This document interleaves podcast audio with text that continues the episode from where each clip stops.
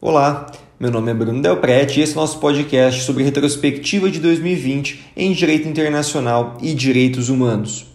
Pessoal, falando um pouco de retrospectiva de precedentes importantes dentro das disciplinas de Direito Internacional e Direitos Humanos, eu quero destacar para vocês a mais recente condenação do Estado brasileiro na Corte Interamericana de Direitos Humanos, que é o caso dos empregados da fábrica de fogos de Santo Antônio de Jesus e familiares contra o Brasil. Esse precedente foi muito importante e é um tema certamente vai ser cobrado nas provas e nos concursos. Ele versa sobre uma explosão que aconteceu em uma fábrica de fogos lá no estado da Bahia, no município de Santo Antônio de Jesus. Essa explosão aconteceu no dia 11 de dezembro de 1998 e deixou mais de 60 mortos e 6 feridos. A situação em que se deu essa explosão era uma situação em que as pessoas que trabalhavam nessa fábrica estavam em condições de extrema vulnerabilidade. Trabalhadores com parcas condições de trabalho, as condições sanitárias eram péssimas, as condições de salubridade para o ambiente de trabalho eram péssimas. Das pessoas que faleceram, a grande maioria eram mulheres negras, existiam crianças trabalhando, mulheres grávidas. As situações de violações de direitos humanos, de vulnerabilidades eram, diversas. E mesmo depois desse trágico evento, foram instaurados processos no âmbito interno, processo penal, processo civil, processos trabalhistas, mas poucos deles foram concluídos, inclusive até as datas atuais. As condenações criminais ainda estavam pendentes de recurso, as condenações trabalhistas não foram executadas a contento, não se encontrava patrimônio para cons conseguir dar efetividade a essas condenações e muitos dos processos civis sequer foram finalizados.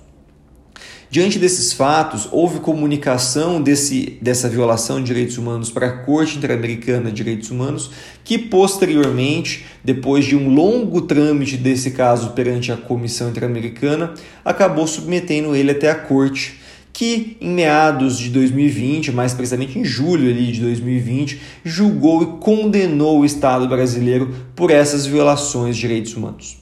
Vale a gente frisar que o Estado brasileiro foi condenado não por diretamente violar o direito à vida, integridade física e ao trabalho, mas sim por tolerar uma situação de grave violação de direitos humanos, desrespeitando e descumprindo os direitos que ele se, se determinou a observar no âmbito internacional.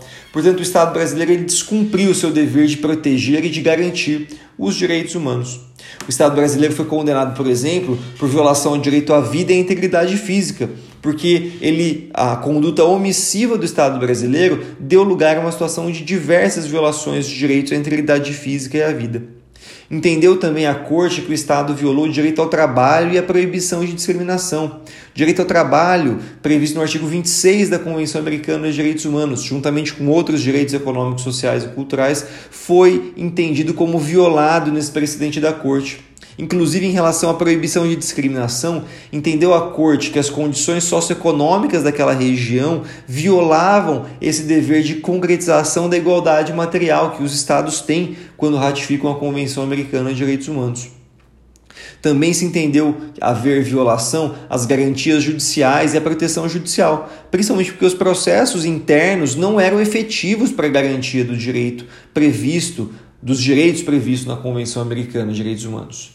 E também houve a indenização dos familiares das vítimas, se entendendo que esses familiares tiveram os seus direitos à integridade psíquica e mental violados ao experimentarem diversas violações, como aconteceu com a explosão da fábrica e também com a falta de uma proteção judicial aos direitos que foram violados. Diante disso, entendeu, entendeu a corte que o Estado brasileiro foi responsável por por todas essas violações de direitos humanos acontecidos na fábrica de fogos de Santo Antônio de Jesus, no estado da Bahia. Um precedente importantíssimo, o talvez o precedente mais importante dentro de 2020 a respeito do direito internacional e também da proteção internacional dos direitos humanos.